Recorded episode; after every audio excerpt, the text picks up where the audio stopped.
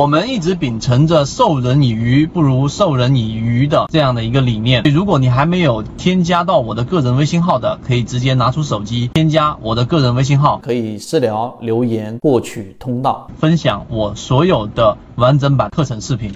今天很多人对我们说的世纪鼎力三零零零五零这只个股，我们连续三次的分析。呃，关于怎么样在中枢过程当中，它一脚踹开所谓的我们说的中枢压力，这是一种强势的表现。今天我们用三分钟来给各位去讲一讲缠论理解当中的中枢量能堆积到底是怎么样一个过程。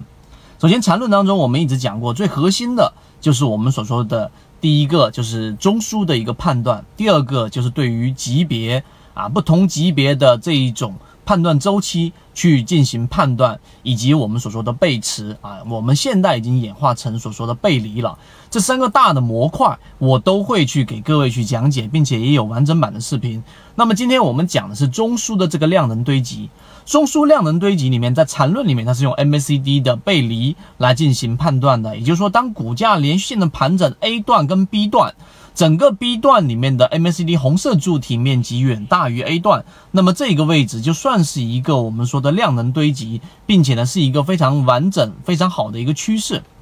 那么相反的啊，如果它是减少的，就是一个顶背离。那今天我们讲的四级鼎力呢，实际上它已经有了一个中轴，我们当时在圈子里面已经画出来给各位啊，我们姑且把它判定为中轴的这个顶部 A 和它的底部 B。那么有三次。K 线都是突破了这个 A 的压力的，这一个中轴的上方压力一旦突破呢，有两种形式。第一种，我们的比喻就相当于是缓慢的把门推开一样，它就一旦突破之后，它又回撤，突破之后又回撤，这一个过程实际上是非常缓慢的，它的量能堆积是偏弱的。你想一想，在一个压力位的位置上，一定是筹码的堆积区域，这里面就有多方，就会有空方，他们不断的进行交易，可能偶尔来一个超级大单，但它偶尔又会来一个超级大的卖单，这一个过程是非常不容易判断的，所以股价呢就会在这个中轴里面连续性的盘整，在这种转折的位置上，你去进行下单，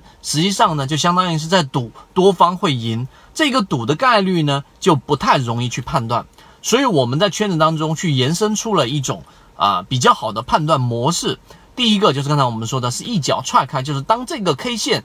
呃一旦突破了这个中轴的上方压力位的时候呢，它是选择立即拉升上去的，是以大单的方式把下方筹码全部收上去的。那么这里面表现出来的就是第一，资金非常强势。第二，所有前方被套的散户筹码，我全部都让你们获利。它稍微一回撤，就一定会有散户把筹码给交出来，但它的回撤空间不大，继续的往上走。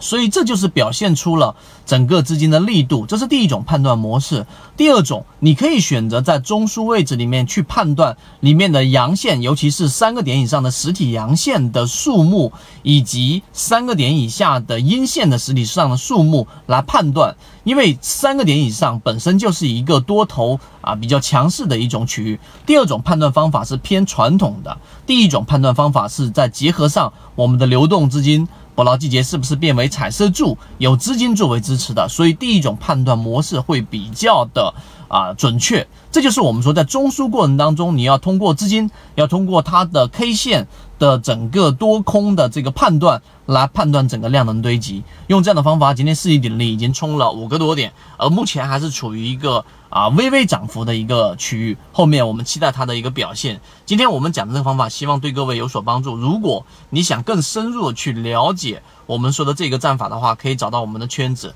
好，各位再见。这里讲的只是圈子交易模型中一个非常小的精华部分，更多完整版视频可以查看个人简介，添加我的个人微信号，进一步系统学习。